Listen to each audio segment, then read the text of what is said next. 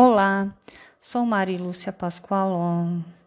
Sou casada, tenho 47 anos de idade, sou professora aqui no município de Lucas do Rio Verde.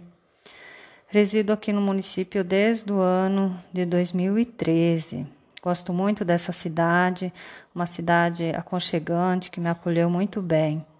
Lucas do Rio Verde é uma cidade localizada na região médio-norte do estado de Mato Grosso e, apesar de sua jovialidade, se destaca pela sua estrutura, serviços públicos oferecidos e qualidade de vida de sua gente. A cidade, que teve seu início na metade da década de 70, com as obras de abertura da rodovia BR-163 pelo Nono Beck, ligando Cuiabá a Santarém, no Pará, mobilizou os primeiros colonizadores para esta região de Cerrado, distante 350 quilômetros da capital mato-grossense.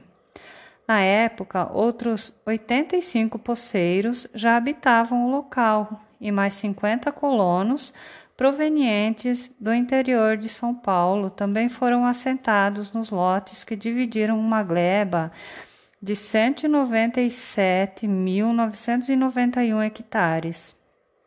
O dia 5 de agosto de 1982 passou a ser comemorado como a data de fundação da Agrovila, ainda então pertencente ao município de Diamantino, Mato Grosso. Em 17 de março de 1986, o núcleo urbano foi elevado à condição de distrito e no dia 4 de julho de 1988, quando conquistou sua emancipação político-administrativa, já contava com 5.500 habitantes. Atualmente, poucas famílias dos assentados de Ronda Alta, do Rio Grande do Sul, ainda continuam de posse de suas terras. Pressionados pelas inúmeras dificuldades daquele período, muitas delas desistiram de seus sonhos e outras perderam terreno para a agricultura extensiva, que começava a ocupar a vastidão do cerrado. Três décadas depois da instalação do acampamento do Nono Beck às margens do Rio Verde, esta moderna, pujante e dinâmica cidade, cujo nome rende uma homenagem a Francisco Lucas, antigo seringalista e desbravador da região.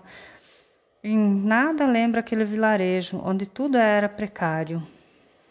A origem de, do nome de Lucas do Rio Verde é uma homenagem a Francisco Lucas de Baro e ao Rio Verde. Rio Verde é o curso d'água que corta o território municipal, assim chamado pela cor esverdeada que apresenta. Já Francisco Lucas de Barros foi um seringalista, desbravador de sertões.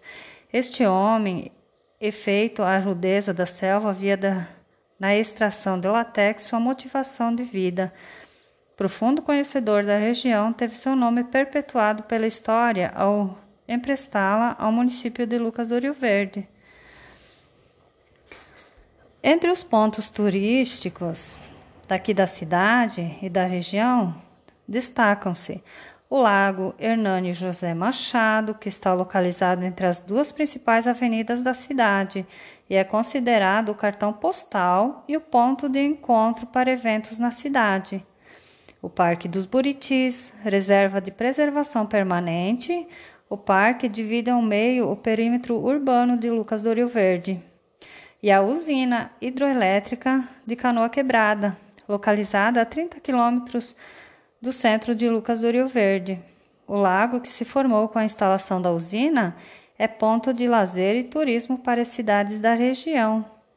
As boas condições de habitação, oportunidades de emprego e moradia em Lucas do Rio Verde atraíram pessoas de várias partes do país. Com isso, a cidade ganhou uma grande diversificação cultural.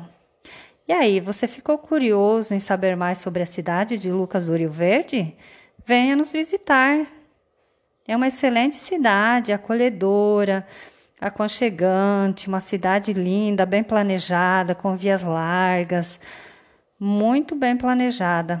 Aqui é muito bom de se viver. Venha conhecer.